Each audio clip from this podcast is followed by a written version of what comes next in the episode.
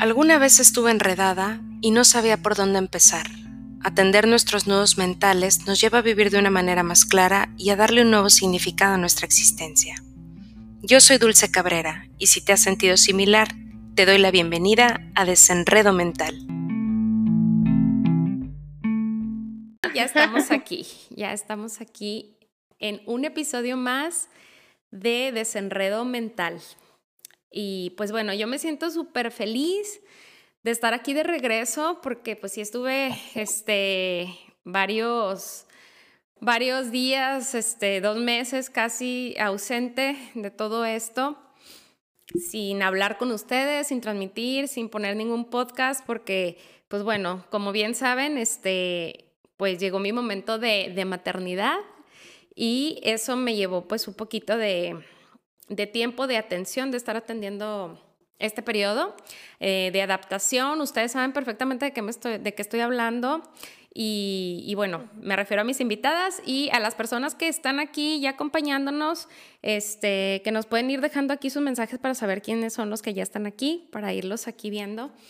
Eh, si hay mamás aquí entre nosotras, pues sabemos lo que implica, ¿no? O sea, ser mamá de pronto y adaptarte y toda esta situación.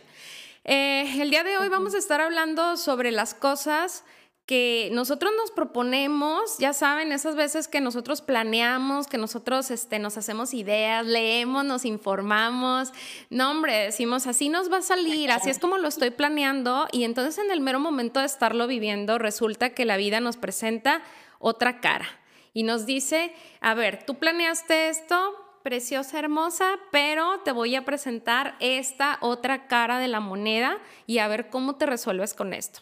Eh, seguramente a todas las personas que están aquí viéndonos, visitándonos, a los que escuchen más adelante el, podcast, este, van a, a sentir algo de, de, empatía con esta parte, porque a todos nos ha pasado que planeamos y que las cosas no salen como nosotros lo habíamos visto en cualquier área de nuestra vida.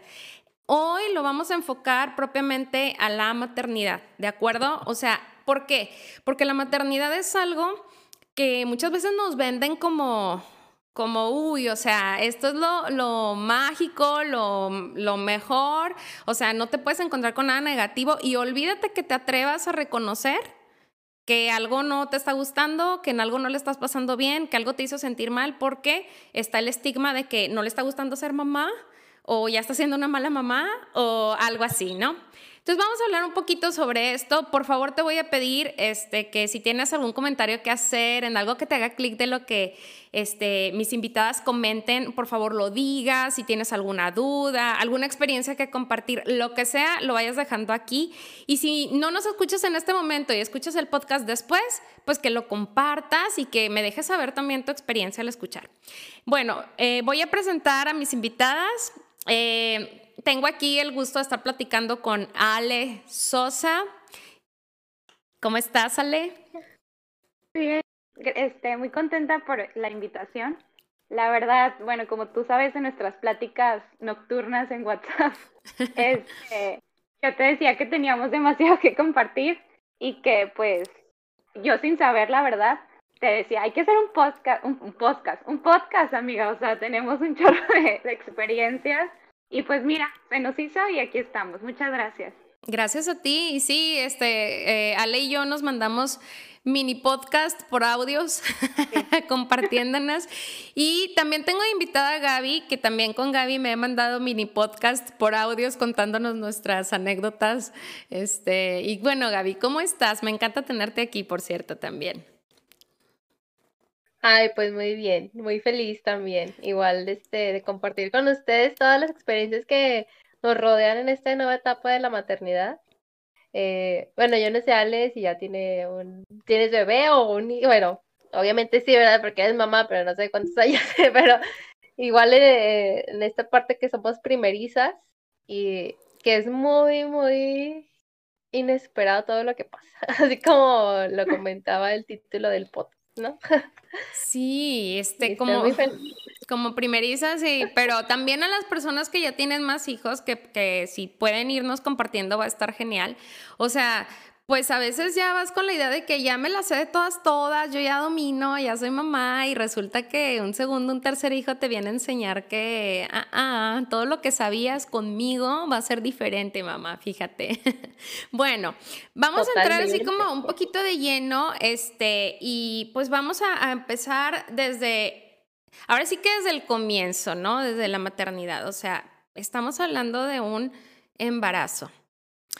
Eh, los embarazos, pues bueno, el título dice así como, como ya pueden ser planeados y puede que no sean planeados, ¿verdad? Pero el que un embarazo no sea planeado no significa que no sea deseado.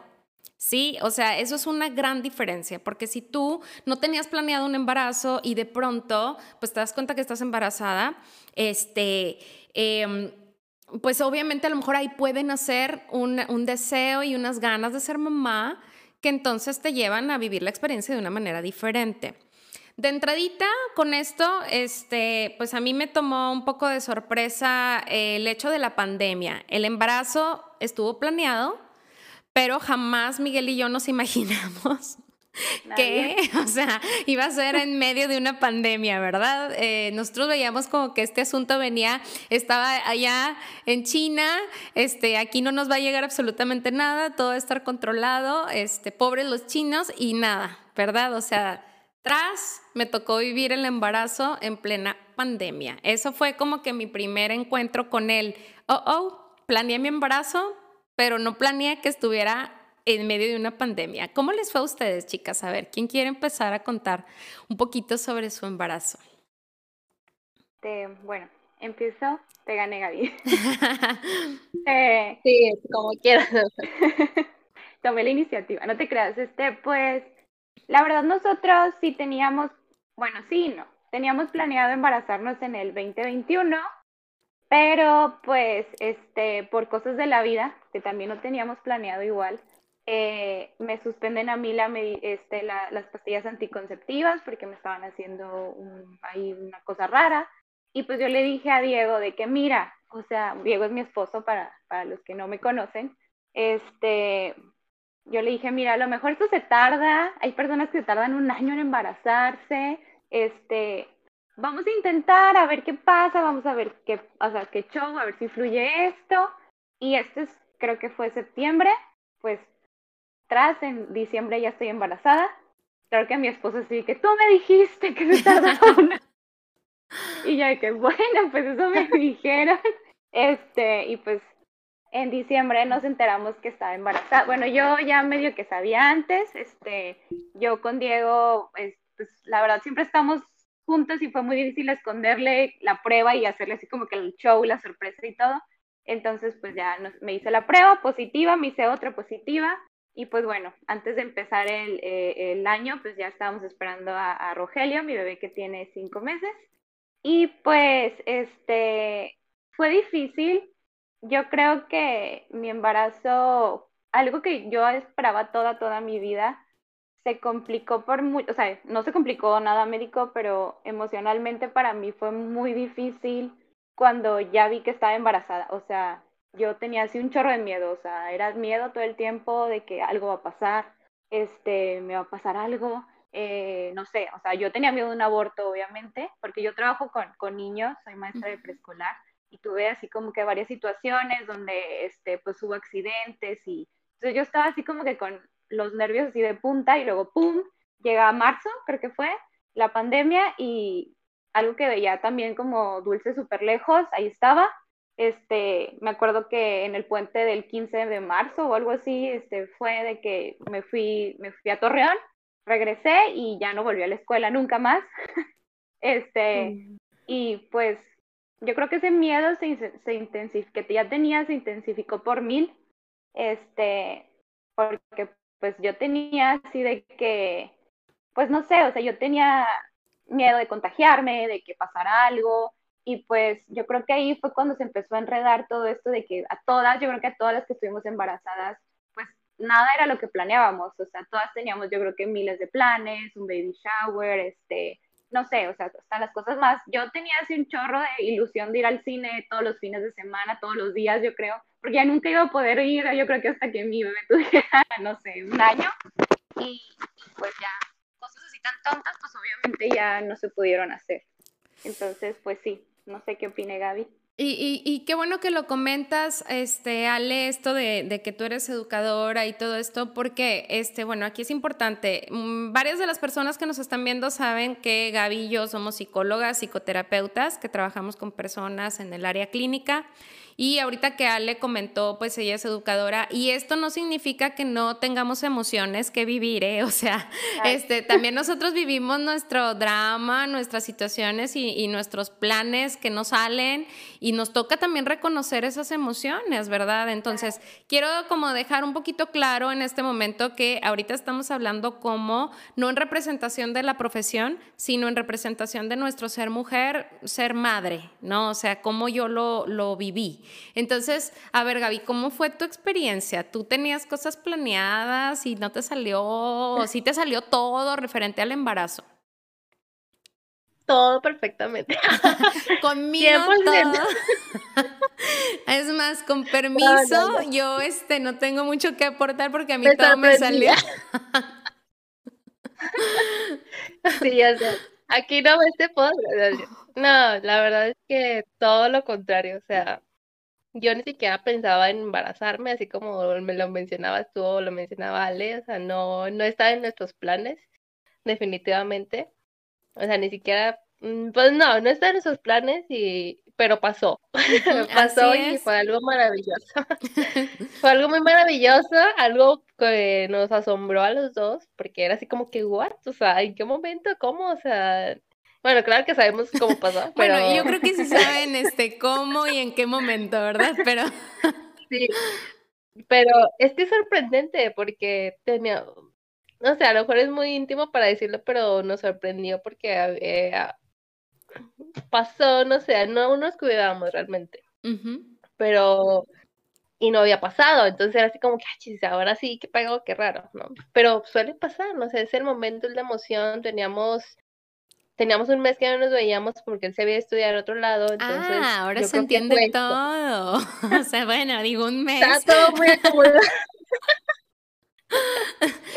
se vieron con mucha emoción. Mucha emoción. Fue mucha emoción.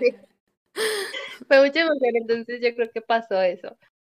Pero aquí lo lamentable es que pues él se había ido a estudiar, entonces a mí me tocó este, enterarme de la noticia estando sola, o sea, estando ya lejos, él allá en México y yo aquí en la laguna, y fue así como que no, o sea, no, fueron los tres meses más tristes de mi embarazo. Tres meses porque pues estuve sola y aparte él estaba ya súper atareado, pesado la maestría, y pues él estaba ofuscado con eso y yo estaba acá con mis síntomas y imagínate, o sea, iba a ser, era un caos totalmente, o sea, para mí Oye, era como... y para variar los síntomas del primer trimestre, ¿no? O sea, así como que... no, la Todo muy, muy feo, al inicio, al inicio. Sí. Eso no quita que estábamos muy felices, pero al final de cuentas, pues las circunstancias como que no nos favorecían del todo. O sea, al no estar juntos, pues también no te acompañas como pareja, no Exacto. estás acompañando. Es que físicamente, es eso, porque es eso que estás diciendo, o sea, este, reitero, reitero aquí, ¿no? O sea, no quiere decir que no haya sido un tiempo maravilloso, una etapa de autoconocimiento también, de verme en otra etapa, ver creciendo mi panza, toda esa parte, pero obviamente se presentaron cosas como cada una hemos mencionado, ¿no? Este, yo, por ejemplo, ahorita me sentí como empática en la parte de, de pues no hubo baby shower, no hubo esto, esto, otro. La verdad, este a mí no se me da tanto como mm, los eventos donde yo sea el centro de atención, o sea, no me agrada tanto. ¿A qué me refiero? Fiestas de cumpleaños, este, eh, todas esas cositas, como que no se me da mucho. No tenía en mente la ilusión de un baby shower, por ejemplo pero tampoco estaba cerrada, o sea, tampoco necesitaba una pandemia como para confirmar que no quería hacer ese evento. pasó para que valorara. Sí, yo creo que sí, porque este, mi mamá me llegó a decir, oye, no vamos a hacer una celebración, este, ¿cómo te sientes? Y ahí fue donde dije, oh, o sea, creo que tal vez no hubiera estado mal, o sea, si lo hubiera hecho, quizá si no hubiera pandemia sí lo estaría disfrutando, ¿me explico? Y pues son cosas que se presentan, ¿verdad, chicas? Ya las tres lo sabemos. este. y bueno, el embarazo lleva una experiencia eh, todavía un poquito más que se nos queda grabada, ¿verdad? En el alma y en el cuerpo. Y esta es la experiencia de parto. Cuando hablamos de esta experiencia, no sé qué idea tenían ustedes este, respecto al parto, a tener hijos, ¿no? A mí me vendieron la idea de que la cesárea iba a ser lo peor que yo pudiera escoger, o sea, e, escoger en términos de que me dieran a mí este, voz y voto sobre eso.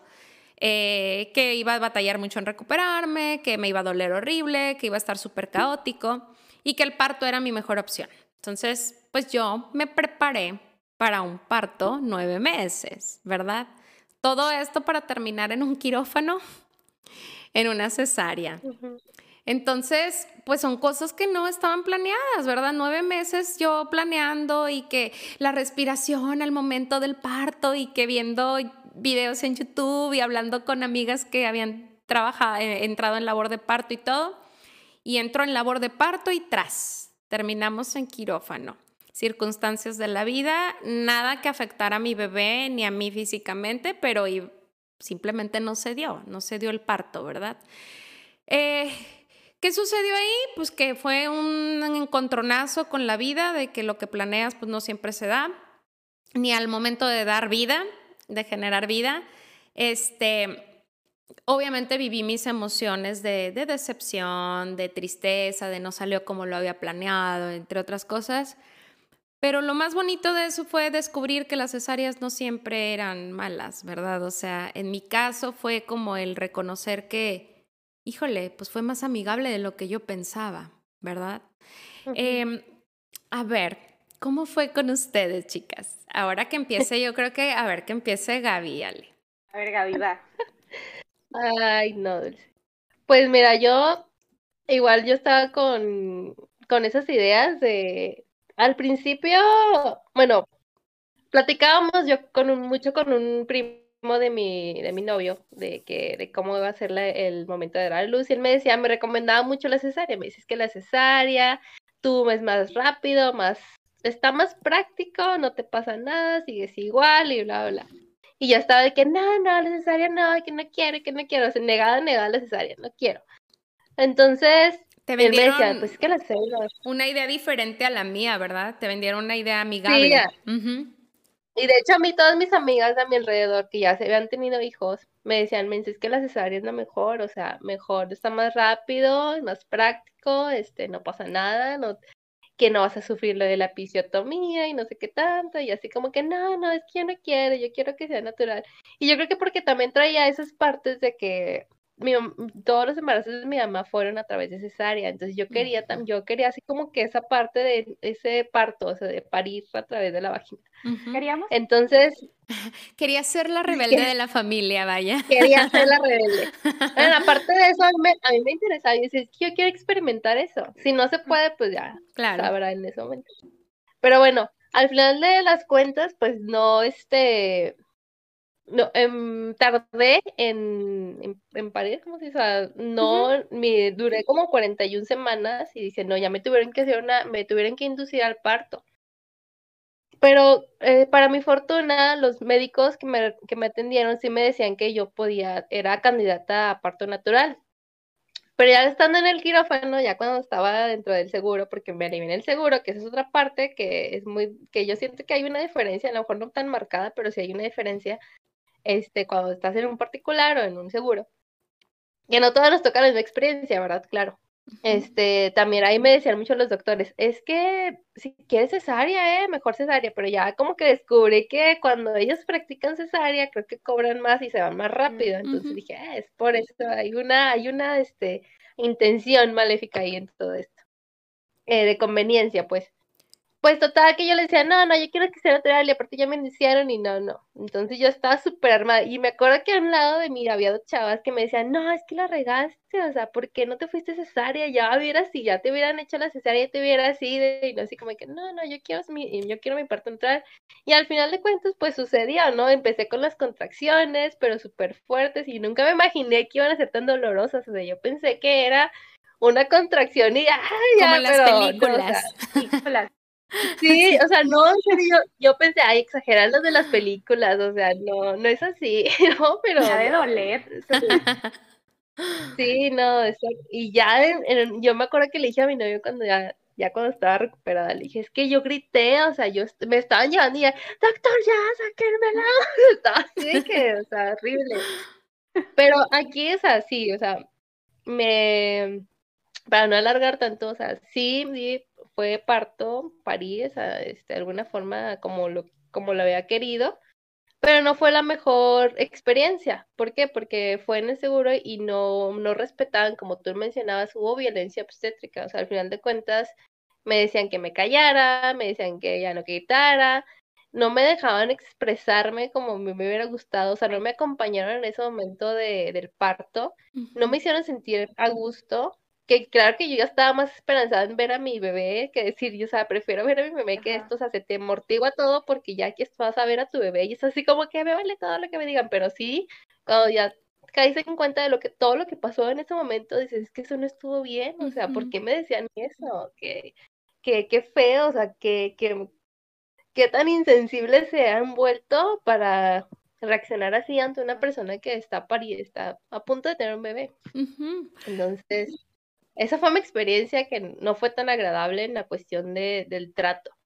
Sí pasó como quería, pero el trato al final de cuentas no fue lo mejor. O sea, no fue, y que seguramente llegaste a encontrarte información referente al parto humanizado y tú vas con la idea de que va a ser así, de que me van a, permitir que me exprese, de que van a, ser solidarios conmigo y todo esto y que te encontraste, pues esta parte que tú estás platicando, ¿no? Este... Fíjate, ya está. Perdón que te interrumpa. Que hasta pensé, dije, pues ese es el seguro, pero yo no me sentía tan negativa. O sea, dije, ay, pues igual hasta me toca suerte y me va bien, o sea, y me tratan bien y todo. Pero no, o sea, le di chance al seguro, dije, le voy a dar chance, o sea, que no sea tan, tan feo como me han platicado, porque todos me decían, no, estoy de seguro, no, qué feo, no sé qué, y yo me ya dije, es que si me creo esa nube negra, así voy a estar, voy a estar peor, entonces dije, bueno, pues me lo voy a, yo misma voy hasta crear ese ambiente, o sea, no sé, ¿verdad? Muy este, supersticiosa, pero Sí, yo iba bien, yo dije, no va a pasar nada, voy a estar bien, pues, pero ya sí, ya perdí esa compostura hasta que empezaron esas contracciones y hasta ver ese, ese, ese atendimiento hacia mí. Eh. No, este, querida, en ese momento cualquiera pierde la compostura.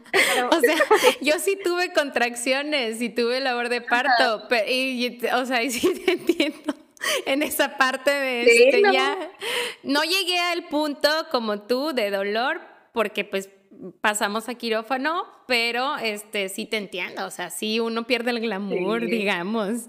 Ale, ¿tú cómo, cómo, te viviste? Este, mira, tengo, tengo este, la idea, fíjate Gaby, tú estás mencionando el seguro y toda esta parte, pero Ale y yo tenemos una, una vivencia muy diferente a pesar de que ambas fuimos particular. Entonces, este, ahí es donde también hay una como, mm, a ver, una, ajá, una comparativa, porque este, ya vamos a escuchar a Ale.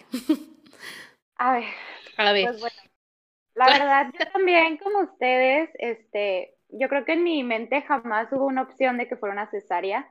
O sea, yo creo que, bueno, ahorita les, les platico, pero yo siempre, yo ya iba con la imagen de que sí, yo voy a pujar y me van a dar contracciones, porque ni siquiera llegué a contracciones, o sea, yo no sé qué es, bueno, desde tres semanas antes tuve muchas contracciones falsas que sí me dolían, pero pues yo supongo que para nada comparadas con las reales, yo estoy segurísima de eso. Y pues yo estuve, este, ¿cómo se llama? Me estuvieron checando, estuvieron, este, viendo si, si, si me inducían, porque yo estaba ya en la semana 40 y nada, nada, ni un centímetro de dilatación, o sea, yo estaba de que, o sea, histérica porque ya no podía, o sea, yo tenía una panza así de que, que ya no podía caminar, o sea, yo tenía mucho dolor, yo ya no dormía, y el doctor este decide que me va a inducir el parto, y yo eh, todavía ese día en mi mente yo dije, voy a, voy a pujar, este va a ser mi parto natural, este, con esto sí, con esto yo voy a dilatar y, y todo bien padre. Todavía me acuerdo que llegué al hospital y estaba mi hermano y mi cuñada esperándome en el estacionamiento porque no podían entrar y ellos de que no, mira, o sea, va a estar difícil, te va a doler, pero tú puedes, este, yo ya iba súper empoderada de que esto yo, yo puedo, no me, no me va a pasar nada, no me va a ganar, me ponen la medicina, pasa una hora, pasan dos horas, pasan tres horas, cuatro, llegamos a casi, creo que fueron casi ocho horas y yo hace cuenta que me podía quitar la intravenosa y yo me podía ir a mi casa. Con permiso. Gracias, este, voy a cenar, ahorita no tengo. Porque pues ya no comí nada y todo, y yo no sentía nada, nada, nada, nada, nada. Este, yo ya veía la cara de, de Diego, mi esposo, de que como que, él dice que no, pero ya le veía así como que nervio de que qué está pasando. Me hacen, este, me, me checan y no tenía nada, o sea, nada, cero y entonces me dice el doctor, vas a tener una cesárea. Y en ese momento yo creo que se me derrumbó el mundo. O sea, fue así de que, ¿qué? O sea, ¿cómo? No, o sea, yo, yo luché, o sea, yo tenía todo mi plan de parto de que sí, cuando nazca Rogelio, yo me lo voy a poner y vamos a hacer piel con piel y me lo voy a pegar y voy a empezar con una lactancia exitosa en ese mismo instante. yo tenía todo mi plan así de que y esto y, y de cuenta que todos mis sueños se derrumbaron en ese instante. Así que y yo así entré en pánico, le marqué a mi mamá llorando, así que mamá, van a hacer una cesárea, este, ¿qué hago? Tengo mucho miedo, este, no sé qué hacer. Y mi mamá, pues ya, ella me tranquilizó, pues no tenía de otra, ¿verdad? Lo que tenía que nacer sí o sí, porque ya su ritmo cardíaco ya estaba muy bajito, entonces, pues yo estaba así como que súper asustada. Me pasan a, a preoperatorio y sola porque mandaron a, Diego a, subir, a buscar las maletas y todo, y en eso, enfrente de mí hay una, una señora que tiene COVID. No. Y yo sí de que. Esas, ah. esos, perdónale, esos son los pequeños este, diferencias, Gaby, de, de la experiencia una de otra, o sea, de, de lo que tú decías. O sea, em, aquí interrumpiéndote un poquito, Ale, o sea, de entrada, pues esa parte me imagino que, que debe haber sido un shock y, emocionalmente, casi por entrar a quirófano, o sea, con ese encontronazo, sin, sin tu pareja cerca, o sea, bueno. Sí, fue, o sea, yo ahí creo que, o sea, yo ahí sí tenía miedo, tuve 20, o sea, de que nivel 20 de miedo. Y yo sí que, ¿qué? O sea, como, ¿por qué? O sea, no por discriminar ni nada, pero o sea, ¿por qué? O sea, me hicieron tantas pruebas para poder entrar, le hicieron tantas pruebas, me pidieron una, obviamente una prueba de COVID negativa, mi esposo le pidieron una, pues negativo para que pudiera estar en el parto, este, y llega ella y nada, o sea, este, qué padre, y ya, ahí fue como que, ok, bueno, no, ni modo, tengo que poder, este, entró sola a mi cesárea, este, Diego no pudo entrar, a pesar de que pues tenía las pruebas y todo, yo sola, o sea, ya me habían operado antes, pero ahí fue así como que, ¿qué hago? O sea, yo sola voy a tener un bebé, o sea, ahí fue como que... y que me imagino, ajá, y que me imagino que las pruebas, obviamente, bueno, no me lo imagino, nosotros lo vivimos, o sea, las pruebas son para que entre tu esposo, entonces que de repente te digan, no va a entrar, o sea, es como... Y tú vas, a, tú vas a vivir eso sola, o sea, yo creo que para mí eso fue, aparte del miedo, para mí fue, o sea, Diego se va a perder el nacimiento de su hijo. O sea, algo que él tenía tanta ilusión, o sea, y yo tenía tanta ilusión de ver, de que iba a salir y, o sea, iba a salir Ro y lo iba a ver y se iban a ver. O sea, yo tenía, yo creo que nos hacemos toda una imagen de película, culpa a Hollywood por eso. o sea, de que va a salir y, se van a ver y vamos a los tres y así. Entonces, este, pues no, nada, yo tuve que este, tuve que aguantar todo sola, este, batallamos mucho con la, con la epidural, este, la verdad mi doctor pues fue súper lindo, me agarró la mano, yo creo que me vieron así que yo tenía la cara así que súper asustada, me, me, acompañó porque fue, fue difícil, no, no pudieron ponerme bien la epidural rápido, me dolió mucho, este, pues yo ya venía así con todo, súper cansada de todo el día, porque entré a las 12 de, del día para la medicina y pues nada, así toda decepcionada. Este, yo creo que me sedaron un poquito de más porque no me acuerdo de nada. Este, me intentaban así como mm. que mm, así hablar y este ya van a ser el bebé, este, ya casi, este, tú puedes. yo nada más escucho, me acuerdo que escucho entre, entre, entre mis sueños, entre en tu viaje astral. ajá, de que me pusieron adrenalina. Yo creo que a lo mejor yo ya andaba así muy lejos, no sé. Y pues en eso me, o sea, me dicen, ya van a ser. Que esa fue otra cosa que no teníamos planeada, este, el hecho de que Rogelio pesó cuatro kilos. Este, ni el doctor ni nadie sabía que pesaba cuatro kilos. Eh, por eso nunca dilaté, nunca, o sea, el doctor nos dijo, el cuerpo no es, no es suicida, o sea, él no va a dar a luz algo que no puede. Entonces, pues yo por eso nunca dilaté, llegó mi chiquito, este, bien grandote, cuatro kilos, y pues, la verdad... Ay, pero bien bonito, yo creo. Sí, no, precioso, lo amo. Me lo imaginé así todo cachetón. Sí, no, no, o sea, yo creo que verlo, bueno, entre lo que me acuerdo, porque no me acuerdo mucho, este, cuando lo vi, pues claro que todo, todo fue así como que, ok, todo lo que se me olvidó, yo creo, yo vi a mi bebé y se me olvidó, pero pues la verdad nada salió como yo lo tenía planeado, no me lo pude pegar, o sea, no pudimos hacer piel con piel, que para mí eso era súper importante, porque yo había visto pues mucha información de que el apego este, rápido y, y para que te salga leche y todo esto este, pues no pude hacer nada, me lo dejaron, yo creo que 30 segundos, se me hace mucho, y se lo llevaron, y, y pues, bueno, no salió mal, o sea, no les digo, esto no acabó en que nunca pude darle leche y que, y que pues... que ahorita vamos a ir a ese tema, pero, o sea, tuvo buen final, vaya, pero en el Inter me imagino que fue como que, pues, la parte... Pues como dice el título del podcast, nunca nada salió como yo lo tenía planeado. Este, yo tenía muchas, eh, muchas expectativas. Yo creo que toda mi idea de la maternidad fue una expectativa muy grande y, toda, y todavía de mi posparto fueron expectativas muy, muy grandes que pues nada salieron como yo las tenía planeadas. Pero yo creo que fue mejor. Este, la verdad no me quejo. Fue, fue bonito porque pues lo, o sea, lo recuerdo y, me acuerdo de cositas que digo, bueno, este, las, las atesoro en mi corazón, pero sí fue difícil.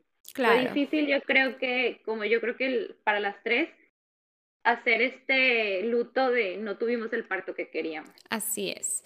Yo, este, por, por mi parte, me llevé la grata sorpresa de que, pues, fue mejor de lo que a mí me habían vendido como idea de la cesárea, ¿no? O sea, este, yo recuerdo mucho que nos pusieron musiquita cuando que escogimos la canción con la que quisimos que naciera nuestro bebé.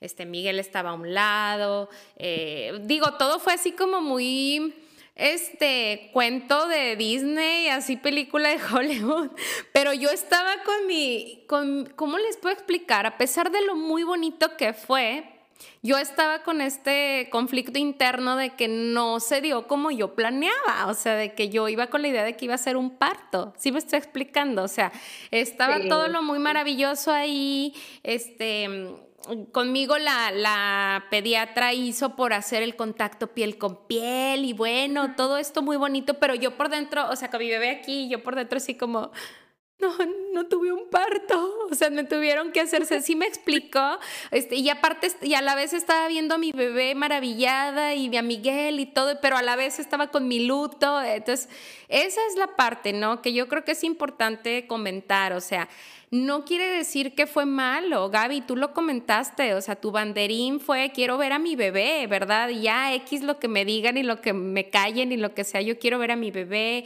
igual tú, Ale, este, pero las emociones están y se presentan, ¿verdad? esa es como la parte central, que las personas que nos están escuchando sepan este, que no están solas, las mamás que están por dar a luz ahorita, este, en unos días, las que acaban de dar a luz, a lo mejor es mínimo lo que estamos contando para lo que tú estás viviendo, ¿verdad? Pero que te sepas que no estás sola, porque varias hemos pasado por cosas así.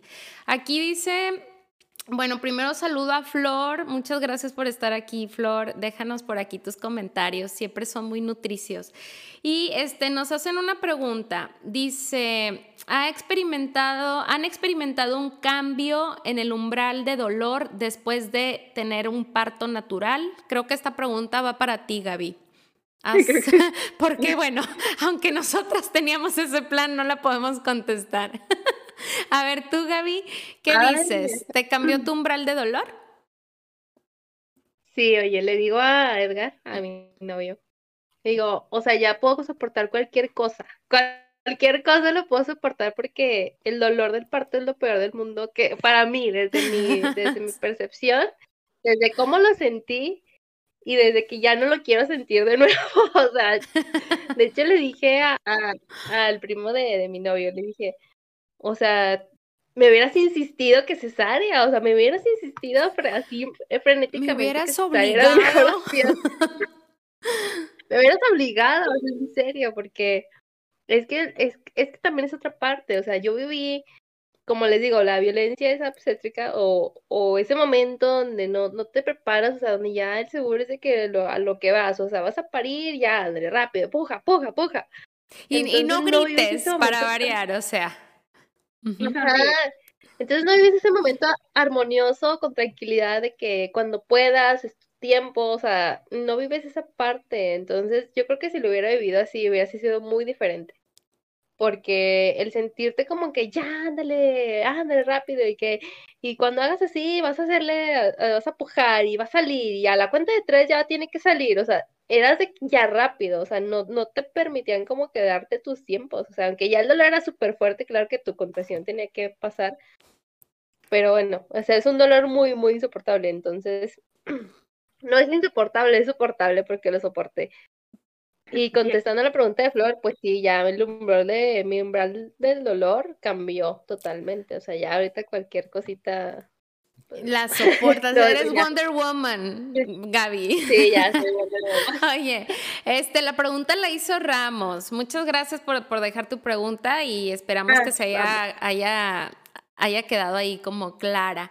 Chicas, fíjense, pues ya que ustedes compartieron esto, este, me imagino que varias personas Em, que, también, o sea, tuvieron a su bebé y todo, pues están haciendo clic con cositas que pudieron vivir en quirófano o en sala de parto y están así como que, ah, bueno, yo viví esto, esto, otro. Y, este, y está padre, está padre que, que vayamos empatizando con lo que vamos platicando. Te recuerdo, si quieres dejar tus preguntas, comentarios, es el momento. Porque vamos a comentar sobre algo así también como que un poquito, híjole, em, fuerte en el sentido de que eh, vas con una idea, seguramente les pasó también a ustedes esta, esto y, de todo lo que te venden es que la mercadotecnia, este, las cosas que se publican, las mismas personas nos vendemos a veces ideas de cuento de Disney y no nos decimos lo que hay detrás del telón. Este, y entonces nos dejamos ir, ¿verdad? Em, es el tema de la lactancia. No sé a ustedes, pero a mí me pasó que yo me imaginé este, que nada más, apenas me pegara yo a Leo, a mi bebé de dos, casi dos meses, este, apenas me lo iba a pegar y ya, ¡fum! Se iba a dar la lactancia, pero inmediatamente, o sea, ya yo iba a estar desbordando en leche materna y este, no me iba a doler, no iba a suceder nada de eso. Y pues claramente que no. O sea, yo, a pesar de que tuve asesoría de lactancia antes de y que piel con piel, em, aquí hubo una recomendación que Ale, eh, tú me la diste y la tomé, eh, la de tener a, mi bebé en la habitación del, del hospital, este, pues lo tuvimos las 24 horas todos los días que estuvimos ahí. Eso fue genial para la lactancia y te agradezco esa recomendación. Pero aún así, pues me llevó el reto de aprender el agarre y que enseñarlo a succionar y que entender que mi leche, o sea, que iba a producir leche lo que el bebé iba a necesitar en su estomaguito, no que iba a desbordar de leche, ¿sabes? Entonces fue otra cosa con la que me encontré que a lo mejor pues está de risa, ¿verdad? Porque era obvia, pero yo sí iba con mi idea de fantasía, ¿verdad? Este, hoy puedo contar una historia de éxito con la lactancia exclusiva, pero el primer mes, o sea, no fue nada fácil, ¿verdad? ¿Cómo fue con ustedes, chicas? Eh, bueno, empiezo ahora yo, Gaby, ¿eh? sí, sí. Este, adelante, adelante. La verdad, mira, yo creo que de todo lo que pasó, de todo lo que viví en los nueve meses de embarazo y pues en el posparto y en el parto, eh, creo que la lactancia fue lo único que puedo decir que tuve éxito, o sea, no rotundo, pero pues fue algo que lo que yo esperaba. Yo siempre, o sea, siempre desde que antes de embarazarme, yo buscaba tener una lactancia exclusiva. Este, no sé, o sea, la verdad no sabía del tema, no sabía mucho, no era así como que sí, porque yo vi que esto es súper beneficioso. No, pero yo algo así como que algo a mí me decía, vas a dar lactancia exclusiva, tú vas a poder, este, eh, así va a ser. Raro porque pues yo tenía muchos comentarios, este, pues que era algo difícil, que pues a veces no se podía, a veces sí. Por ejemplo, mi mamá, este, pues ella me compartió su experiencia y para ella fue difícil el tema de la lactancia. Y no sé, o sea, como que yo le recomiendo mucho a todas las, las mamás que vayan a tener a su bebé. Yo creo que la información es poder. Yo creo, y porque estoy en varios grupos de lactancia, eh, hay dudas de, de todo. O sea, yo creo que tener, o sea, tienes tanta presión de que, ok, tienes un bebé, o sea, que depende de ti, que acaba de nacer y todavía tener una presión de que, ok, le voy a dar leche, no sale, lo estoy alimentando bien, se está llenando, este, esto está bien, esto no está bien. Yo creo que ya tener esa presión es, yo creo que abrumadora completamente. Entonces yo creo que lo mejor que puedes hacer, como dice Dulce, es tener, no, a lo mejor una asesora de lactancia, a lo mejor no, no es accesible para todos, pero investigar, o sea, investigar qué va a pasar los primeros días, qué va a pasar cuando, o sea, cuando nazca, este, a lo mejor no qué hacer porque no todo sale como, como tenemos planeado, o sea, como yo, yo tenía de que piel con piel, me lo voy a pegar.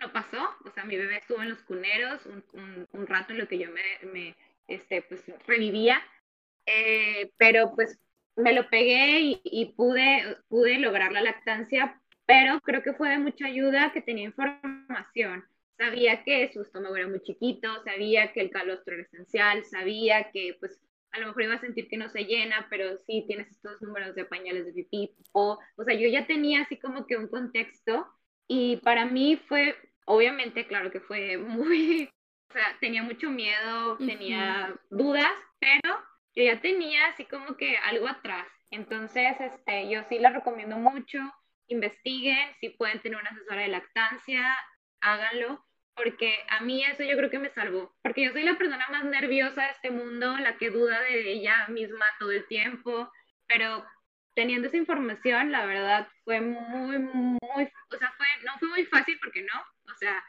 fue difícil, pero fue, fue, me sentí acompañada. fue llevadero, vaya, fue así como, puedo con esto. Ajá, la verdad, este, se lo recomiendo mucho y pues sí, la verdad, de lo único, lo único que salió bien fue eso. y es que, es que bueno, eh, em, son maneras de vivirlo, de, enfrentarlo. O sea, en este caso yo traía la información porque tuve mi asesora y de todas maneras es que están los mitos y está la, presión social y está el, eh, y si no te está saliendo suficiente y si no está llenando, hasta, entonces es un proceso, o sea, es entender que lo que tú estás produciendo de leche es lo que está necesitando el bebé. No hay más, pero entran los mitos, entran los comentarios y bueno, a ver Gaby, cuéntanos tú cómo viviste tu experiencia con la lactancia. No, hombre, pues difícil. Así, ahí, les voy. Permítame. no, no.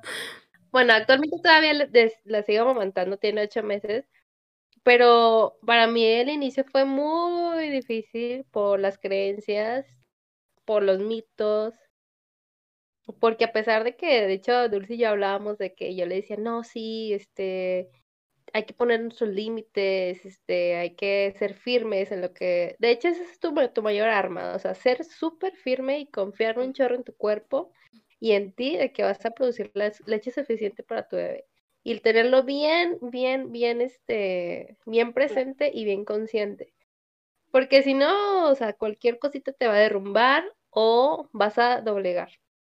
Entonces, pues de alguna forma, este, yo sí empecé con esa parte de la lactancia, pero estaba en la parte de, no sé, pues los miedos también, yo creo que de la pareja del papá, o sea, de mi novio, de decir, no, pues es que a lo mejor no la llenas, este, a lo mejor tienes que darle más leche, de darle que, pues hay que darle fórmula, y también que la, no, pues es que esto. Entonces, combatir, o sea, hacer una contra todos, es así como que, ay, pero es que yo sé que sí puedo, o sea, pero es muy difícil, y más cuando, pues también tu pareja está así como de que te quiere llevar como que sea contraria, ¿no? Entonces, pues claro que tienes que de alguna forma, pues bueno, ok, yo accedí a esa parte, y si pues está bien, vamos a usar la fórmula. Entonces empezamos con, sí había, yo seguía con mi mamá, o sea, amamantando, pero sí utilizamos la fórmula. Y es esa parte donde digo, ay, es que ¿por qué cedí ante esto? Porque al final de cuentas ya ahorita, o sea, no fui, nunca fui lactancia exclusiva. Fui, este, pues, sigue lactando, pero no fue, fue mixta, o sea, al final de cuentas fue mixta. Porque por esa parte, o sea, por esa confusión, por esa, ese tipo de, de contrariedades que a veces no planeabas, no planeabas, porque yo pensaba que iba a funcionar tal cual y no tenía como que esa, esa parte, o sea, o sea, no como que no sentía ese apoyo, pues. Y a lo mejor también esa, esa miedo, o ese miedo de, a lo mejor de mi pareja de que, no, es que a lo mejor es esto, o a lo mejor esa desconfianza, ¿no? Y pues, al final de cuentas pasó, o sea, fue muy difícil porque empecé a amamantar, pero a mí, yo, a mí me salieron grietas no fue tan doloroso, pero sí era difícil cuando iba a amamantar a Elena. ¿Por qué? Porque pues se me abrían así otra vez los pezones y era que, ay, no, era un dolor muy, muy intenso. Pero ya al segundo mes ya todo fue más normal y ya empecé a producir leche, o sea, y produzco leche todavía, que, o sea, pues sigo bien, pero es mixto. O sea, no es exclusivo, es mixto, o sea, es fórmula y, lactancia materna. Ah, hay algo ahí que mencionaste, Gaby, perdón, eh, que se me hace muy importante, ambas. Ale comentó respecto a la información es poder, estoy súper de acuerdo, este, pero también Gaby comentó el defender, o sea, el defenderlo, en, empoderarte de, tu lactancia. Obviamente no volvernos necias. Sabemos que si hay una condición física, una enfermedad que te lo impida, una prescripción médica que te diga, oye, no, es por ahí. Eh, claro, hay de médicos a médicos, ¿verdad? Corroborando que lo que te está diciendo es, es así. Este, Pues bueno, no nos vamos a aferrar, no le vamos a hacer un daño al bebé. Pero eh, si sabemos que dentro del orden estamos bien y que es cuestión de continuar con la succión para que se siga produciendo y todo este rollo, adelante, o sea, defenderlo. Aquí comentan una, una pregunta, este, muchas gracias por responder a mi pregunta. Mi duda es porque mi esposa está por finalizar el segundo trimestre y estamos preparándonos para el momento de recibir a nuestro bebé, que es la lactancia exclusiva. Primero, pues muchas felicidades, qué emoción y qué bueno que estés viendo esto para que lo compartas, lo platiquen y puedan prevenir cositas y también ir abiertos a lo que les salga este, fuera del plan, ¿verdad? Para que lo puedan afrontar de una manera más llevadera. La lactancia exclusiva es meramente darle de comer a bebé este, leche materna, no más. No existe otra cosa en el mundo más que la leche materna para ese bebé. Entonces, esa es la lactancia exclusiva. Mixta, como lo mencionaba Gaby, es este, mezclar la lactancia materna con la leche de fórmula. Es, esas son las, las dos maneras. Aquí nos comparte Flor, mi cesárea ya estaba programada, supongo que eso hizo que viera el parto diferente. Mi doctora y su equipo muy lindos, pero el posparto fue lo que me hizo poner mi mundo de cabeza. El toparme con otras chicas y compartir experiencias nos fortalece. Definitivamente ese es el objetivo de que estemos aquí, que sepan que están acompañadas, que no son las únicas que han vivido cosas de este tipo. Este, que, que, podemos, que nos podemos apoyar y compartir experiencias y cosas que, que nos ayuden. Eh, por aquí también dejaron un mensajito, dice, me perdí parte de la charla, bebé llorando. Entonces, pues esas son cosas de la vida cotidiana. me suena, digamos que me suena. Este, hablando de eso, ¿cómo, o sea, así como, como brevemente cómo ha sido el cambio a partir de que son mamás en su vida cotidiana. Ay, pues. Bueno, ahora empiezo yo. Ah, iba a decir apenas que te este tocaba a ti. Este, bueno, es que vamos una y una, ¿verdad? Sí, una y una. Entonces, bueno, yo siento que ha sido demasiado. O sea, es, es otra, es otra vida. Es otra vida porque ya eh, mm, te cambia completamente el tener un hijo y que una persona dependa de ti al 100%, 110, 120, 150%. O sea, no es como que un ratito, así como cuando eres tía, ¿no? O sea, que, ay, los ves y súper padre tu sobrino. y de que, ay, qué bonito, qué hermoso. Bueno, ya, no te Bueno, bye. o lloró, te lloró tu bebé.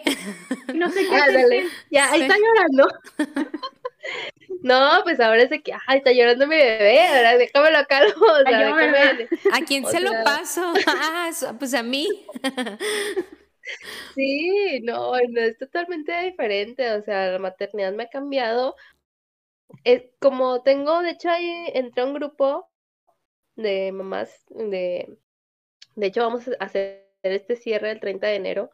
Es un taller para mamás y platicamos esa experiencia de qué nos dicen tanto de ser mamás, o sea, y como que nos también nos venden una idea de ser superpoderosas y saberlo todo, cuando pues estás aprendiendo, o sea, yo tengo ocho meses siendo mamá y sigo aprendiendo, todo el tiempo estoy aprendiendo, no lo sé todo, o sea, no por ser mamá ya sé tal cosa o tal otra, o sea, estoy a la par, o sea, y también yo creo que también eso deben de, de, de, ser humildes las mamás de antaño o de, de hace mucho tiempo, aunque ya tengan hijos de, de muchos años, de aprender, o sea, de que estoy aprendiendo y ser madre es un constante aprendizaje y que no, no va a terminar nunca, porque van a crecer tus hijos y todavía tienes que reaprender otras cosas que no sabías en ese momento y que nos tienes que este, empezar a, a, a constituir en tu mente, en tu constructo, lo que tenías para ti como ser mamá. Sea, yo tenía de ser mamá es, es guau, o sea, es algo diferente, es este, eh, como te decía, es saberlo todo, es tener la solución, es este, pues no sé, muchas cosas. Pues no, te das cuenta que no, que es algo que, que vas aprendiendo, que te cambia completamente la vida porque depende una persona de ti y, que vas aprendiendo. Eso es lo que te puedo decir ahorita, así como que son los flachazos que tengo ahorita de esta parte Oye, de ser madre. Me suena como cuando, bueno, no sé si a ustedes les pasó o a, los que nos están escuchando de que cuando son niños que dicen, ay, ay, ya quiero ser adulto para no tenerle miedo a X, ¿no? Este, o para poder enfrentar tal cosa o así. Y este, y así me suena. O sea, el, el ser mamá es como híjole, ya llegué a esta etapa de mi vida y me estoy dando cuenta de que tengo mucho que aprender. O sea, cuando eres niño y llegas a la edad adulta, te das cuenta que no se quitaron los miedos y que también vas a batallar para hacer cosas y que vienen nuevos retos. Igual es acá, o sea, es como ya dejé eh, esta etapa de mi vida, paso a la maternidad para darme cuenta de que, oh, oh, o sea, hay un mundo por conocer, ¿verdad? ¿Tú cómo te cambió tu vida cotidiana, Ale? Ay, bueno, pues la verdad, otra cosa, o sea, que no esperaba, fue el posparto. Yo creo que hablamos, o sea, bueno, tendemos a hablar mucho del embarazo, este, pues, cómo es, qué va a pasar, pero creo que nos falta, bueno, yo siento que transmitir a una mujer embarazada qué va a ser el posparto. Eh, Ah, me perdí, ¿verdad? Me fui. Un poquito. ¿Nos escuchas? ¿Ya regresé? Ya, ya. creo que ya. sí, bueno, no sé dónde me corté, pero eh, aquí estoy otra vez. Este, yo creo que nos falta transmitir a las mamás eh, en procesos, a las mamás embarazadas, qué va a ser el posparto. Yo creo que estamos muy preparados, a lo mejor, bueno, entre comillas, ¿verdad? Para el embarazo, pero nunca nos dice lo difícil que va a ser el posparto. O sea, yo creo que sale el bebé y, o sea, no te dicen tanto cómo te vas a sentir, qué va a pasar, este, qué cambios vas a tener. Y pues a mí me pasó eso.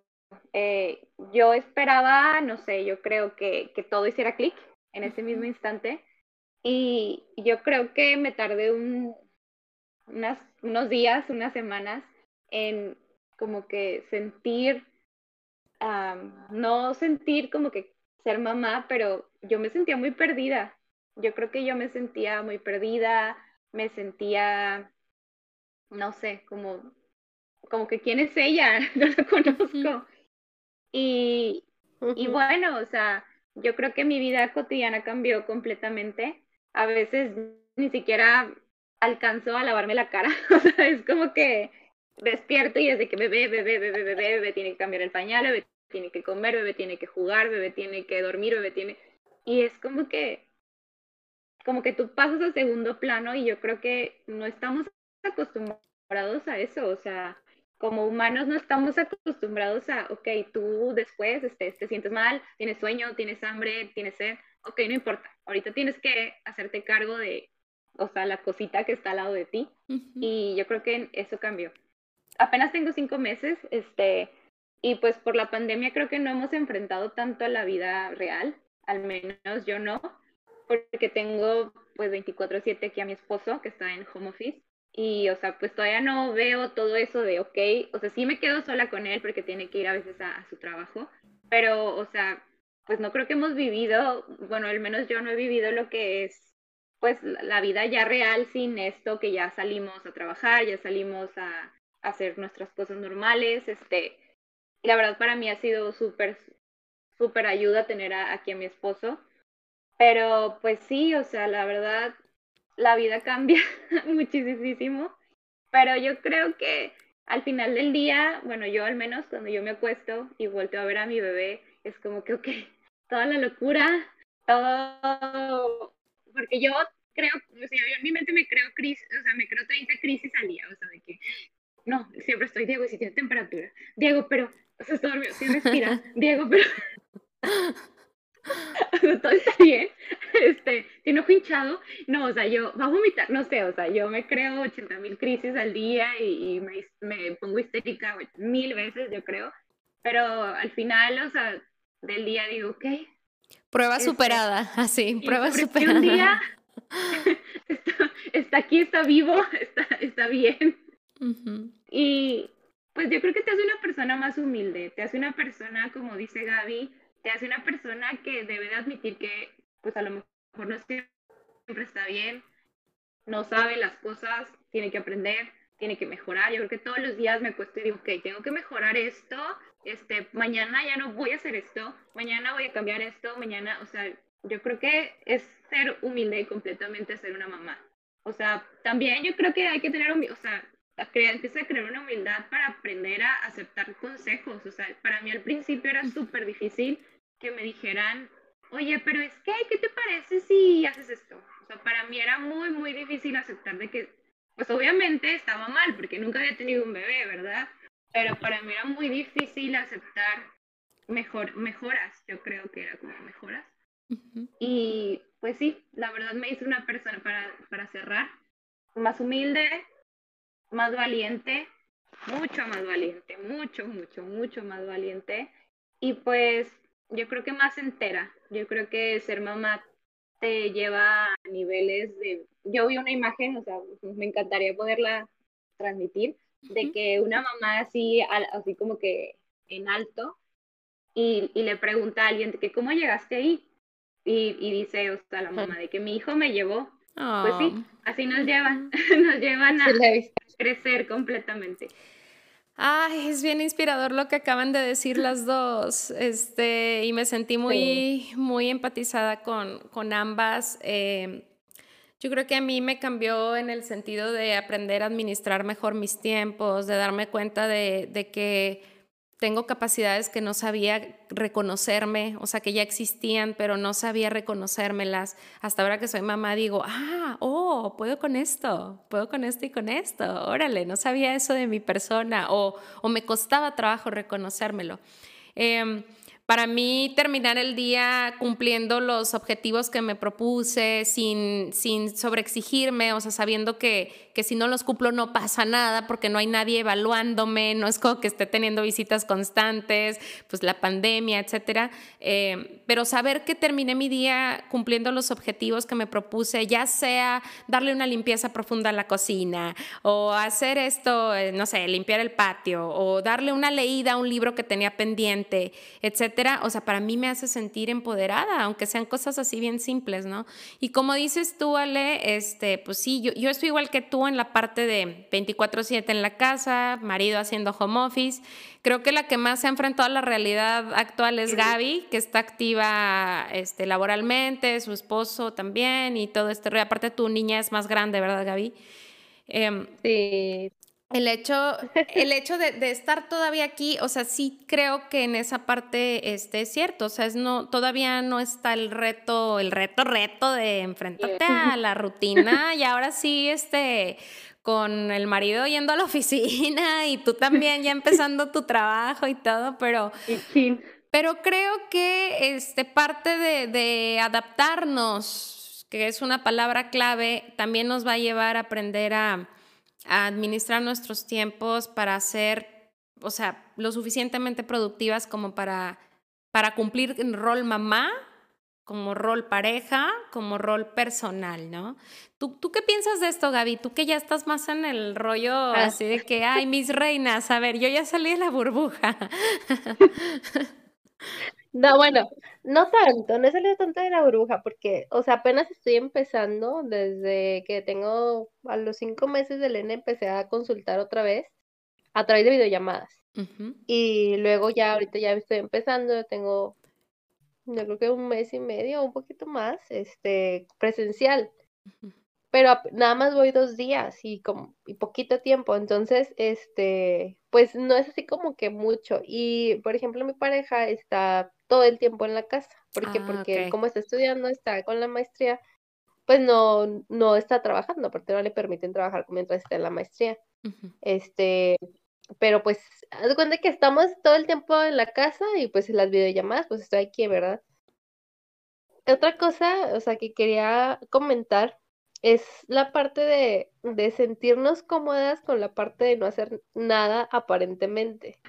¿Por qué? Porque se dice mucho de que es que no haces nada, entonces hay que hacer, el leer, por ejemplo, que tú decías de leer un libro, yo de que, o sea, Sí, sí puedes, en la noche, en la madrugada, ya, ya cuando te duermes, o sea, ya cuando... No, ¿sabes en qué momento? ¿Sabes en qué? Porque sí, tienes razón, pero ¿sabes en qué momento lo adopté? En, para, para quien nos escucha, ahí va tip, ¿verdad? Por si le sirve. Este, me di cuenta que estaba dejando a un lado cositas que me gustaba hacer, como la lectura, por ejemplo. Y entonces descubrí que, oye, los espacios en los que estoy amamantando, a veces se me hacía fácil prender la tele o ponerme a escuchar música y todo, y entonces después dije, ay, pues también puedo avanzar en algo. ¿Qué? ¿Cinco minutos? ¿Diez? ¿Quince? Tal vez. Pero ahí hay algo, ¿sí me explico? Es, es que, ¿qué se trata de decir aquí? Que bueno, puedes encontrar como esos pequeños espacios para, ¿verdad? Pero si no lo hacemos, tampoco pasa nada. Porque luego está esta exigencia de, ajá, que creo que es a donde tú vas. Sí. Sí, o sea, esa parte de ¿por qué te exiges? O sea, si, si tú ahorita estás formando, estás creando a un bebé que necesita todo tu tiempo y tu atención, o sea, y por ejemplo, si yo, yo me sentía culpable en algún momento, no sé, o sea, yo en lo personal, ¿eh? cuando estaba amamantando a Elena, estar viendo el celular, o sea, me sentía mal, o sea, decía, es que tengo que estar viéndola, o sea, tengo que estar ahí presente con ella, amamantando, o sea, yo me sentía mal, pero ya después dije, ay, no pasa nada, Exacto. o sea, esto es, también tengo que yo disfrutar esto, o sea, no, no que no lo disfrutar porque pues se disfruta, pero también así como que a veces te quedas así como que, ay, no, que, o sea, la ves, pues, no, nada más te hace quedar viendo. Pues no. Tienes otras cosas en la mente, o sea, también. Creo que sí, estás diciendo algo súper importante. Es que, es que vuelvo a esa parte, es ese estigma que está de que entonces si tú estás disfrutando o estás haciendo algo, este, ya puede que sea eh, una o que estás dejando de cumplir en tu rol mamá. O sea, esta idea que nos venden como lo que tú dices de veo el celular y ya siento esta parte de no estoy cumpliendo. O dos, es como el sacrificar cosas por ser mamá. Por ejemplo, a mí me llegaron a decir de que olvídate de los baños largos, tus baños ya van a ser así de que cinco minutos y se acabó. Y dije, ok, o sea, el primer mes, o sea, fue como que sí es cierto, o sea, es métete y rapidísimo, ¿verdad? Pero ahora, este, descubrí que, bueno, a ver, Leo hace una siesta larguita normalmente en tal hora del día. O Miguel deja de trabajar y está desocupado normalmente de tal hora a tal hora. Pues ¿por qué no aprovechar en ese espacio para darme un baño como Dios manda? O sea, ¿por qué necesariamente andar corriendo de, no, no, porque el niño no vaya a ser que llore o que me deje, sí me explicó, o sea... Oye, Dulce, ¿Sí? hablando de eso, es así como que importantísimo el acompañamiento de tu pareja, o sea, sin tu pareja y tu bebé, no, no puedes hacer eso que tú dices, o sea, es claro y es importante que tu pareja te apoye al 100% porque así como te dice este espacio que tiene Miguel, lo voy a aprovechar para mi de baño, o sea, o el espacio que, o sea, casi como decir, se me acomoda ciertos días y así se acomodan y se organizan como papás para compartir esa paternidad, ¿sabes? O sea, y eso es algo muy bonito porque te permite también no despojarte nada más, no despojarte de ti misma, o sea, también encontrarte de nuevo contigo, contigo misma en esos momentos. Sí, y darnos nuestros espacios. ¿Tú te das tus espacios, Ale? Estoy aprendiendo. Ok. Lo que comentan de, de, claro, si el bebé está de que si Ro está comiendo, pues ya me eché Netflix al derecho y al revés, ¿verdad? Y, y pues eso también entra la culpa. Bueno, a mí me entra la culpa con, o sea, pues con el bebé no mucho porque él está a gusto comiendo, ¿verdad? O dormido, porque pues me tiende a usar de chupón para dormirse. Y es algo que, él hace como todas. y a mí también me pasa con Leo y a, Gaby también. Eh, sí. Me da así culpa voltear a ver a Diego que está enfrente de mí trabajando y yo así padrísimo viendo Netflix. Eso a mí me pasa. O sea, de que a mí me da mucha culpa. Y estoy, o sea, estoy aprendiendo a, pues, a, a, vivir con eso. O sea, ¿qué puedes hacer? Estás ahí sentada con el bebé y pues, o sea, tienes que aprender también a dejar ir. Para mí fue muy difícil dejar ir porque yo siempre estaba acostumbrada a vivir súper rápido, a, tengo muchas cosas que hacer, tengo que planear, tengo que hacer clases, tengo que hacer material, tengo que hacer. Y entonces regreso de mi, de mi, de mi, de mi permiso de maternidad y pues ya, o sea, me quedé sin trabajo, que pues por un lado fue, no, o sea, no fue tan, tan malo porque pues tengo muchísimo tiempo para, para Rogelio, pero, oye, no los escucho, sí me escuchan, ¿verdad? Sí, yo ah, sí. sí. Ah, ok. Pero también para mí fue hacer pases con, no tienes nada que hacer más que ser mamá. O sea, fue así como que, y mi prisa y, y mis miles de cosas que hacer y todo esto se acabaron y nada más me voy a centrar en él. Y, o sea, sí es difícil. Para mí fue difícil como que dejar ir todo, todo esto para hacer un rol que yo ya tenía planeado. O sea, está bien, no, no fue así como que no es que yo no tenía planeado. Y para mí, yo siempre le dije a Diego, para mí es un sueño poder dedicarme completamente a, mi hijo, algo que, que pues a lo mejor mi mamá no pudo porque pues tenía que trabajar, ella, ella siempre tuvo que hacerlo y pues para mí era un sueño, pero yo creo que llegar a, a la realidad, ah, ok, solamente vas a hacer eso, sí es difícil, o sea, mamás que, bueno, mujeres que van a ser mamás se van a encontrar con esa culpa de, ok, no tienen nada más que hacer y está bien. Y lo que comenta Gaby de, de que los papás también se tienen que hacer, bueno, tienen que estar en el rol activo, yo creo que ya tenemos una generación de hombres muchísimo más involucrados, muchísimo más, o sea, que, que ejercen su paternidad al 100% y la verdad eso es súper padre, porque pues yo creo que en el pasado muchos de los papás solamente se dedicaban a trabajar y llegaban en la noche y sí, hola hijo, muy bien, pero ahora tenemos papás que están todo el tiempo, que están dispuestos, que cambian pañales, que se quedan con ellos, como ahorita nuestros, este, nuestros esposos, novios están encargándose de la bendición. Pero la verdad, eso, eso también es muy importante. Para los hombres que nos están viendo y escuchando, yo creo que eso es, pues así como algo que deberíamos, deberían de estar muy orgullosos de hacer. Y, y yo creo que es algo padrísimo. Ay, súper, súper importante. Eso que, que, comentabas, Gaby, de que la pareja este, permite que muchas veces no nos olvidemos de darnos nuestros espacios y nuestros respiros, porque ojo, este, el que estemos relajadas y que hagamos lo que nos gusta, como esas horitas que tú vas al consultorio, Gaby, o lo que le dedicas a, a la terapia en línea, yo cuando me integre de nuevo también, tú, Ale, las cositas que hagas que te nutran fuera del rol materno, o sea, nos recargan también de energía y también es como que, ah, o sea, ya estoy recargadita porque también estoy haciendo algo mío, mío, ¿verdad? No lo he dejado. Esta pequeña partecita del día, este 10% del 100% de mi día, o sea, qué padre, ¿verdad? Porque nos nutre. Y sí es cierto que la pareja muchas veces permite que lleguemos a ese punto. Para las mamás que nos están escuchando o que están por ser mamás que no cuentan con una pareja, tampoco es el fin del mundo. O sea, hay muchas maneras de, cómo, de cómo salir adelante, de cómo hacerlo. Este, sí llevan doble mérito, doble reconocimiento, sí son de admirarse muchísimo más, pero este, no, no es el fin del mundo, ¿de acuerdo? O sea, simplemente estamos reconociendo el apoyo que se, que se puede dar también eh, en el acompañarnos en, ser pareja y ser padre y madre, ¿no?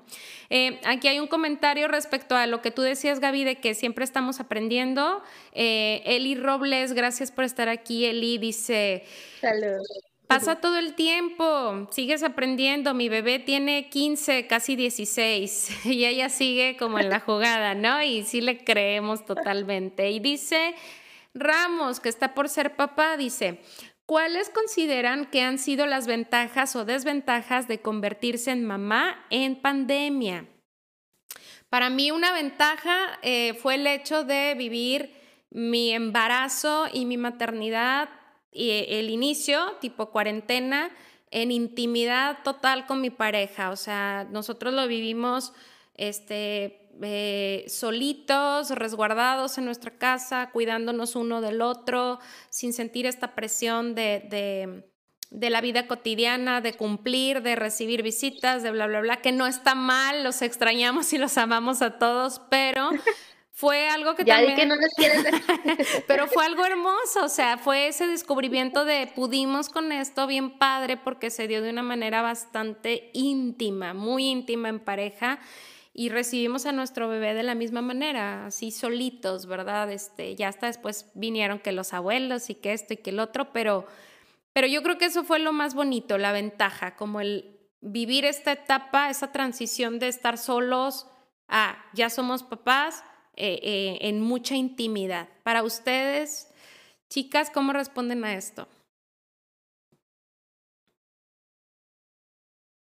Ale, Gaby. No te escuchan. ¿Yo no Ah, yo pensé que no se escuchaba. ¿Ya? A ver. Ajá. Ah, ok. Yo creo que la, la ventaja es que las mamás que, que, que, les tocó en esta época, yo creo que es la resiliencia. O sea, yo creo que, que te enfrentas a, tantas cosas que te haces más fuerte y que aprendes a lo mejor que cualquier cosa que te venga, a lo mejor lo, lo enfrentas de una manera pues más entera, ¿verdad? Más, pues más empoderada, a lo mejor se podría decir.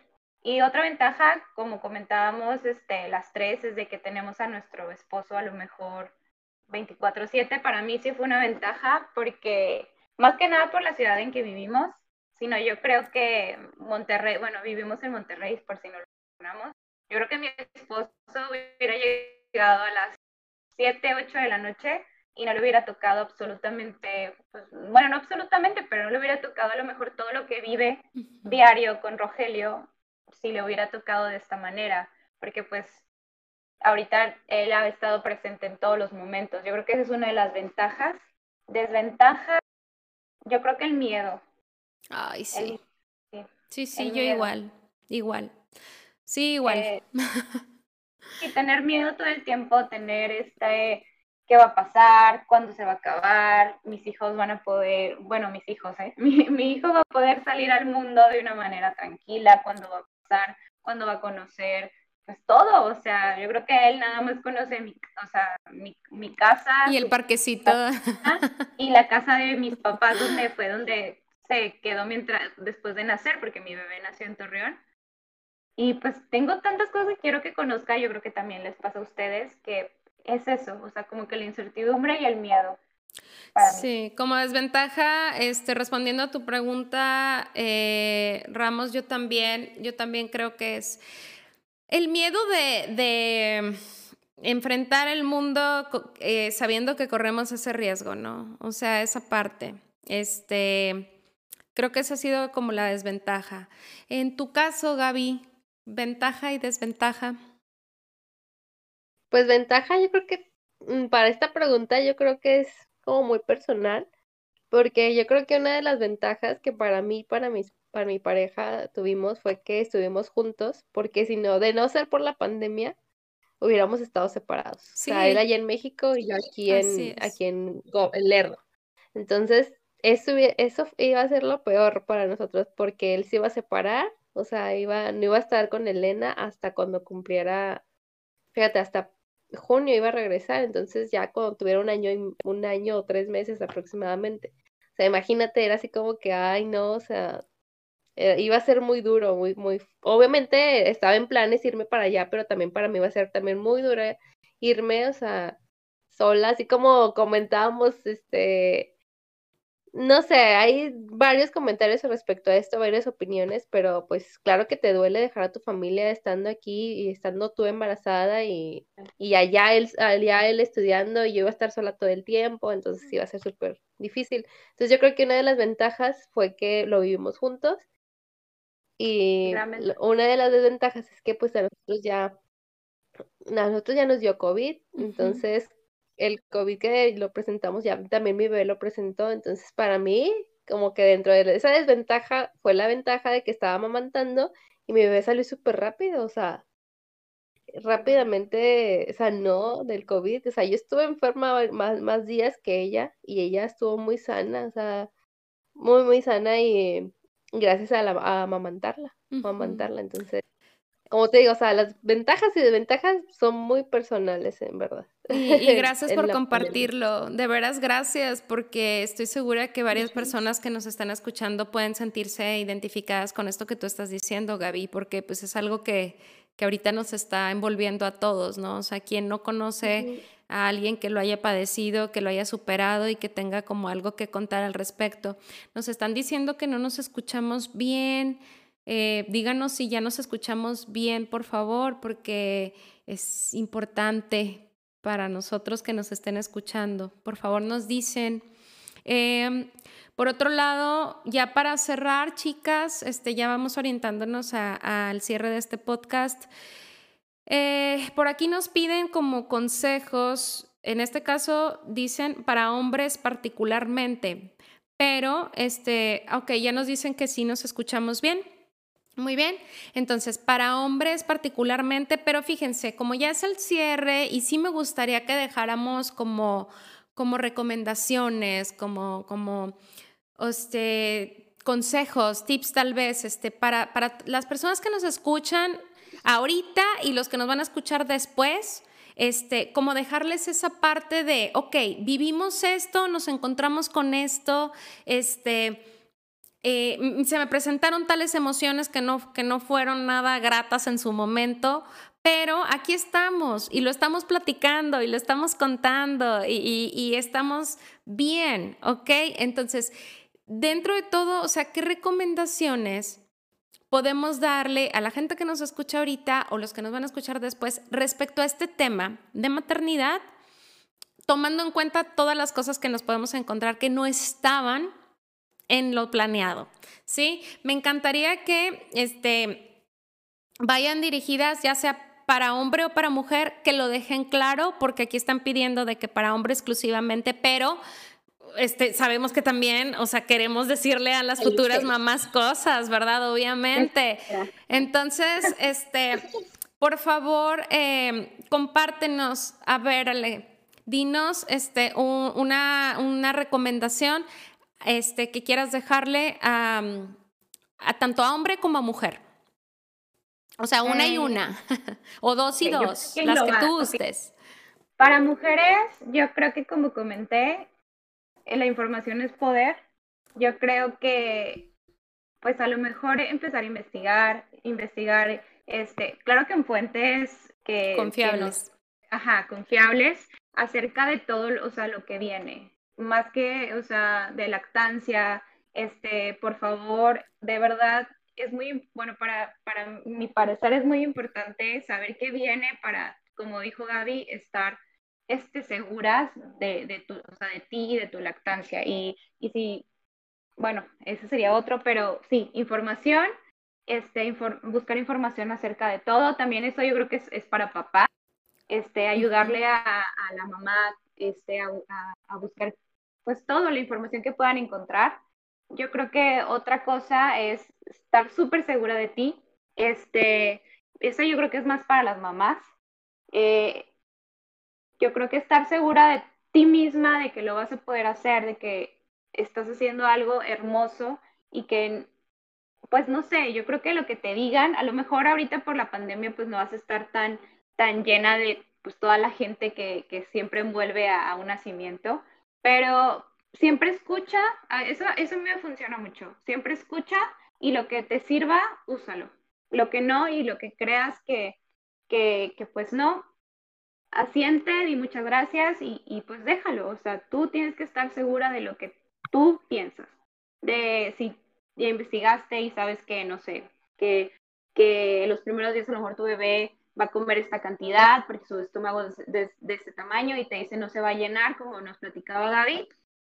Tú, sí, muchas gracias, este, claro, este, lo, lo voy a tener en cuenta, pero tú empoderadísima de lo que, de lo que sabes y de lo que aprendiste y de lo que de lo que ya tienes en mente. Eso yo creo que sí. También otra cosa para mujeres, el posparto va a ser difícil. O sea, es algo que es un hecho. Y a lo mejor los primeros días te sientes mal y te sientes triste y te sientes pues que no sabes qué está pasando, ni quién eres, ni qué, ni, ni a lo mejor pues te sientes muy insegura, yo creo que háblalo, o sea, si te sientes muy triste, si te sientes que necesitas apoyo, que necesitas un abrazo, que necesitas ayuda, porque siento que no decimos a veces que necesitamos ayuda, a lo mejor necesitamos un respiro, necesitamos ir al baño, necesitamos bañarnos, pide ayuda a, a quien pues esté a tu lado y, y, no lo dejes, o sea, tú también eres importante. No, o sea, yo sé que pues nace el bebé y todos nos enfocamos en el bebé, yo creo que hay que enfocarnos también en la mamá. O sea, la mamá pasó un proceso súper difícil, ser algo que yo creo que doloroso, este, pues que no sabe qué está pasando, entonces hay que apoyar, hay que apoyar a la mamá y eso también va para el, para el hombre, para el papá. Este, yo sé que el bebé es muy importante, pero pues apoya, o sea, está ahí para la mamá, porque a veces no sabe ni por qué llora. Es todo un proceso de hormonas, es un proceso de a lo mejor dejar ir que algo no salió bien. Entonces, uno de los, de, de, de lo que yo le, le, le, puedo recomendar al hombre es estar presente, también otro, informarse y otro, disfruta. O sea, si quieres llorar porque estás muy feliz, llora, disfruta, sé feliz, vive ese bebé, mm, o sea, no parte de ti y pues yo creo que es lo, lo que yo, yo creo que debes de, yo creo que es lo que yo podría compartir para que estés preparado. Gracias, Ale. Este, fíjate que aquí nos pone Patricia, muchas gracias por estar aquí. Eh, pone, el apoyo del esposo es muy importante durante el embarazo y después del parto, ya que el bebé es de dos y yo creo que, pues claro, tiene toda la razón. Hay algo bien importante, este, cuando yo me estaba encontrando en el, en el tema de la lactancia, que a pesar de que tenía la información de mi asesora y todo, pues bueno, se me invadían de pronto los temores, los mitos y cositas así que me hacían un poco perder el equilibrio de lo que yo era capaz de hacer y de dar y de producir, ¿verdad? Que eso es este, eh, eh, parte de lo que viví. Eh, y alguien que, que, me ayudó muchísimo a no tirar la toalla fue de hecho mi esposo. Entonces eso es, es algo súper importante. O sea, ¿por qué? Porque estuvo involucrado con la asesora. Entonces, lo que a mí se me olvidaba que la asesora nos había explicado, entonces Miguel Ángel me lo recordaba, no, es que acuérdate que, que era así y así y así, o es que acuérdate que esto y lo otro. Entonces, este, definitivamente el apoyo de la pareja, claro, no nada más en este tema, a lo mejor en algunos puntos les va a fallar a nuestras parejas, lo sabemos, ya sea la lactancia, ya sea el apoyo durante el embarazo, en el posparto, lo que sea, pero eh, el, hecho de que tomen en cuenta de que el apoyo de ustedes es como básico, eh, yo creo que es una de las cosas que hay que como así tener como nota, nota roja, ¿no? Em, ¿Quieres dejar recomendaciones, Gaby? Yo creo que sí, déjanos algunas. Bueno, a mí hace poco me preguntaba un papá, un futuro papá, también igual, yo creo como Ramos, yo creo que está, está como nervioso en ese aspecto. Me decía, es que, ¿qué me recomiendas? Porque estoy muy nervioso y no sé qué, que voy a ser papá primerizo. Y le comentaba que, así como todas, como comentamos, como comentaba, como comenta Dulce, como le comentaba hace rato, es que informarse también el papá es súper esencial, es fundamental. O sea, si no se informa el papá, es como no estar acompañado de nada, o sea, es como, es como estar haciendo un lado que estás también embarazado, o sea, que también eres papá y que también vas a ser futuro papá, o sea, es, como dejarle toda la carga a tu pareja, a, tu, a, la mamá futura.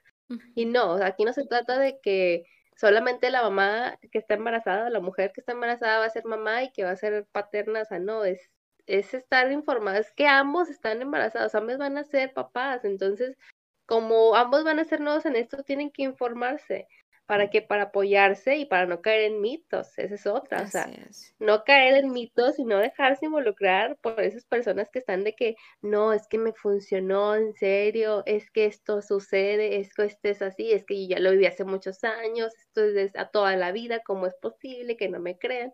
No, es que si ya, si no está este eh, si actualmente tu pediatra no te lo recomienda o tú ya lo ves como tu asesora de lactancia te dice que no, que eso es un mito, pues tal cual, es un mito, no sirve, no funciona, no, no te dejes engañar.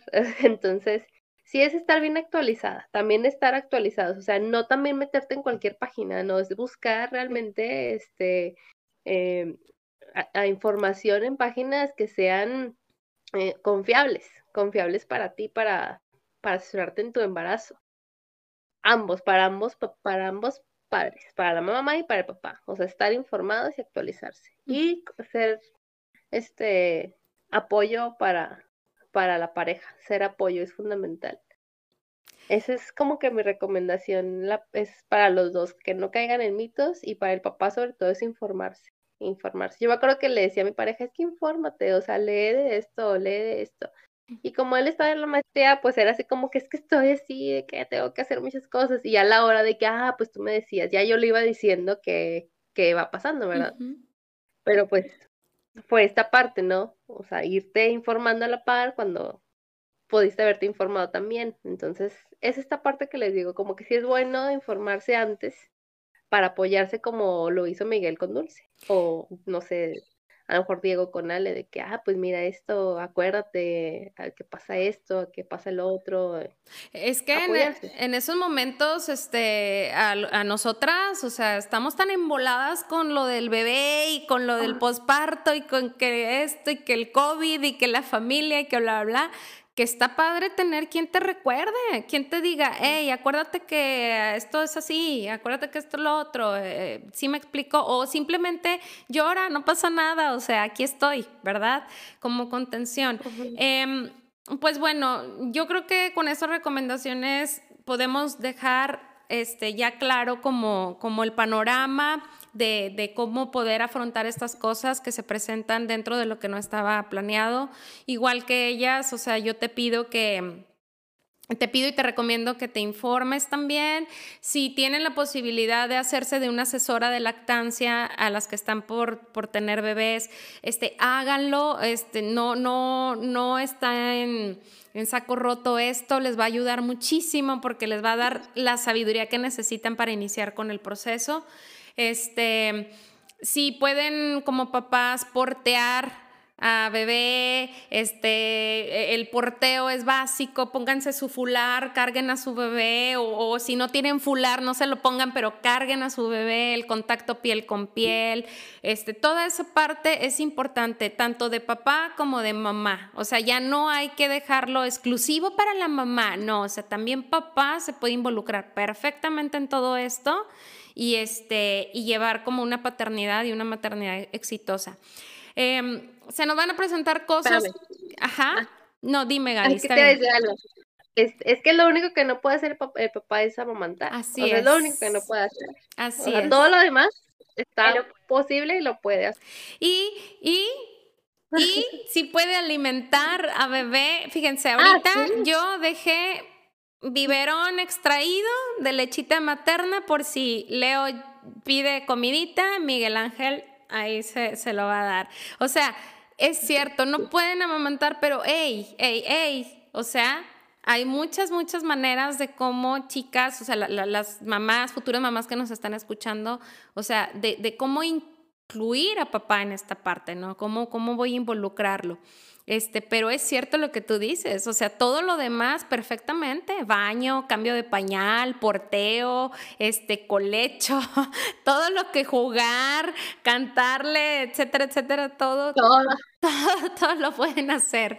Entonces, este, pues fue un placer, fue un placer este, estar con ustedes aquí platicando. Me encanta que se hayan abierto contando sus experiencias. Gaby, lo que compartiste, Ale, lo que dejaste también como experiencia, como sabiduría. Estoy segurísima que las personas que nos escuchen este, todo o algo de lo, que, de lo que les compartimos les va a servir. Entonces agradezco muchísimo. Ustedes quédense aquí. Yo ya voy cerrando con ustedes. Gracias por acompañarnos a este nuevo episodio de Desenredo Mental.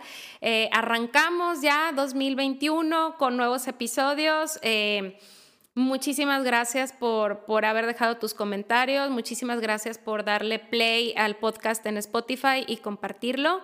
Haré lo posible por estar aquí más seguido. Ya saben, estamos en adaptación de maternidad, pero este, ya, ya entramos, ya entramos de lleno con esto. Em, aquí al final Flor nos deja un comentario, lo voy a leer ya como, como final. Dice, yo opino que sería genial eh, compartir a los hombres, convencida de que, de que muchos lo agradecerán. Ellos también se sienten inseguros, tienen miedos, muchas veces no lo externan porque les da pena, lo digo por experiencia. Toda la razón. Posteriormente veremos si hablamos sobre específicamente de, cómo lo viven los hombres. Muy bien, este, me despido de ustedes. Eh, estamos próximamente para un nuevo episodio. Muchas gracias.